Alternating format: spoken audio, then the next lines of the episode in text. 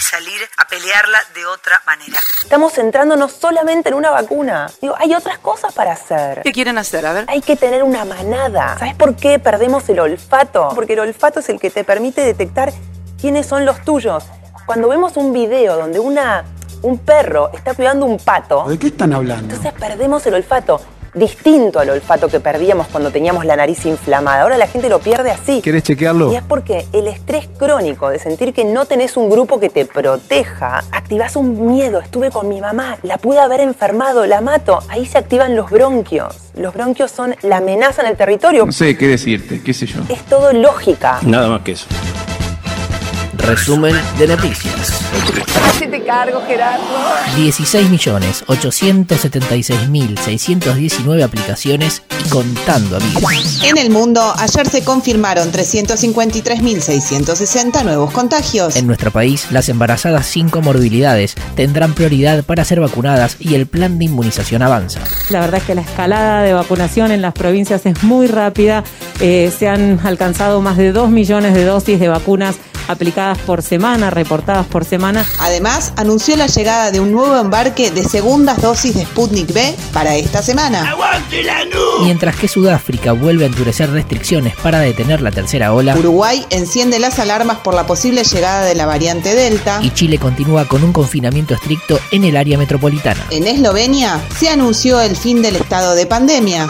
Y Nueva York levantó sus últimas restricciones. Tras vacunar a más del 70% de la población adulta con al menos una dosis. Mi hermano se fue a vacunar a Estados Unidos. En nuestro país, Ayer hubo conferencia de prensa de las prepagas. El presidente de la Unión Argentina de Salud, Claudio Velocopit, dijo que pedirán una medida para poder implementar más aumentos. Las estructuras de costo están fijadas en una ley y sobre esas estructuras se, se producen los aumentos.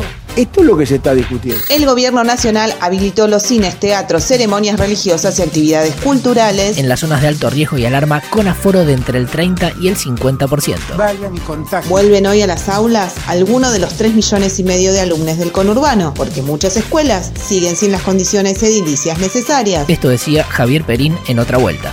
todavía, a pesar de las de la gran inversión que se está haciendo en la provincia de Buenos Aires y en el distrito de Loma de Zamora en infraestructura, que hoy son más de 40 las escuelas que están en grandes obras en Lomas de Zamora, pero bueno, más allá de eso todavía sigue habiendo eh, escuelas con problemas de gas. Y la rama multicolor de Suteba realiza un paro de 48 horas en rechazo de la presencialidad. En paralelo, la provincia superó los 5 millones de personas vacunadas.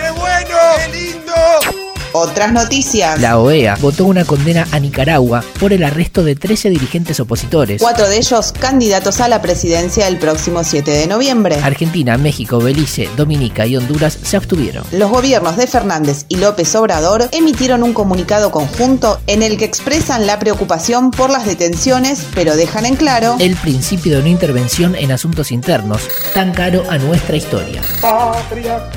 parlamentarias. En plenario de comisiones, la Cámara Alta busca hoy obtener dictamen para la ley de zonas frías. Presentaron un proyecto de ley para fomentar la agroecología. Y diputados de Juntos por el Cambio pidieron citar a Bisotti ahora para que explique por qué no llegan las segundas dosis de Sputnik B.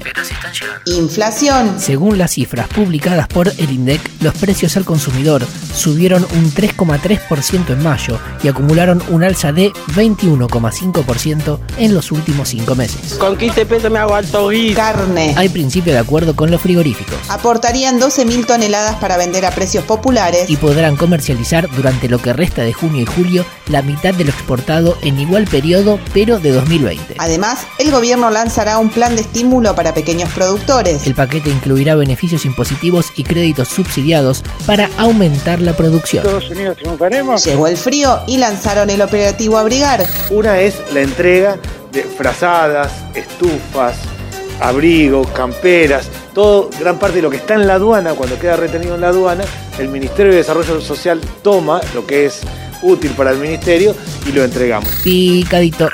Se reunieron hoy Putin y Biden en La Ginebra. capacidad instalada de las industrias creció un 1,9% respecto de 2019. Terminó el escrutinio definitivo en Perú. Ganó Pedro Castillo con el 52,12%. 44.058 votos de diferencia. Nada.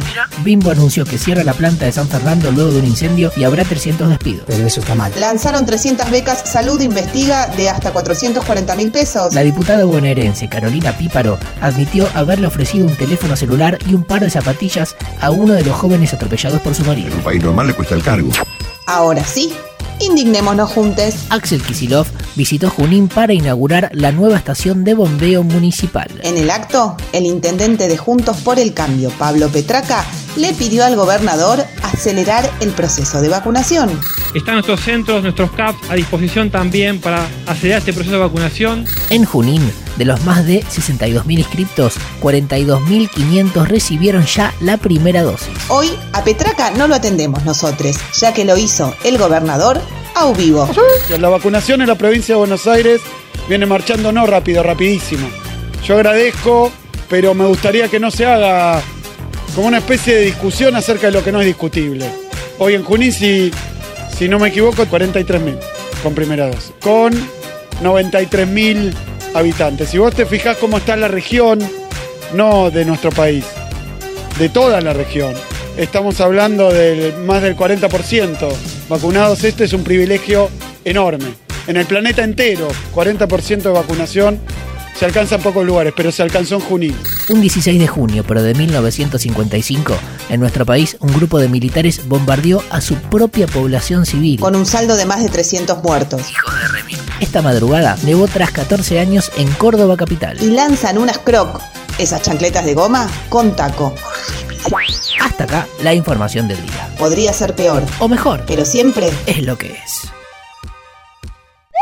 La próxima elección es comunismo-libertad, digamos, es neocomunismo del siglo XXI, que ya ni es, neo- ni es socialismo, es neocomunismo, que es esto que te estatizo los medios de producción, te obligo a contratar gente que de acuerdo a lo que yo quiero en los medios, o sea censura previa o por lo menos manipulación con la pauta, eh, te digo cómo tenés que hablar, te controlo lo que pensás, eso es comunismo. Bueno, al siglo XXI será neocomunismo, pero es eso, la próxima elección es comunismo-libertad.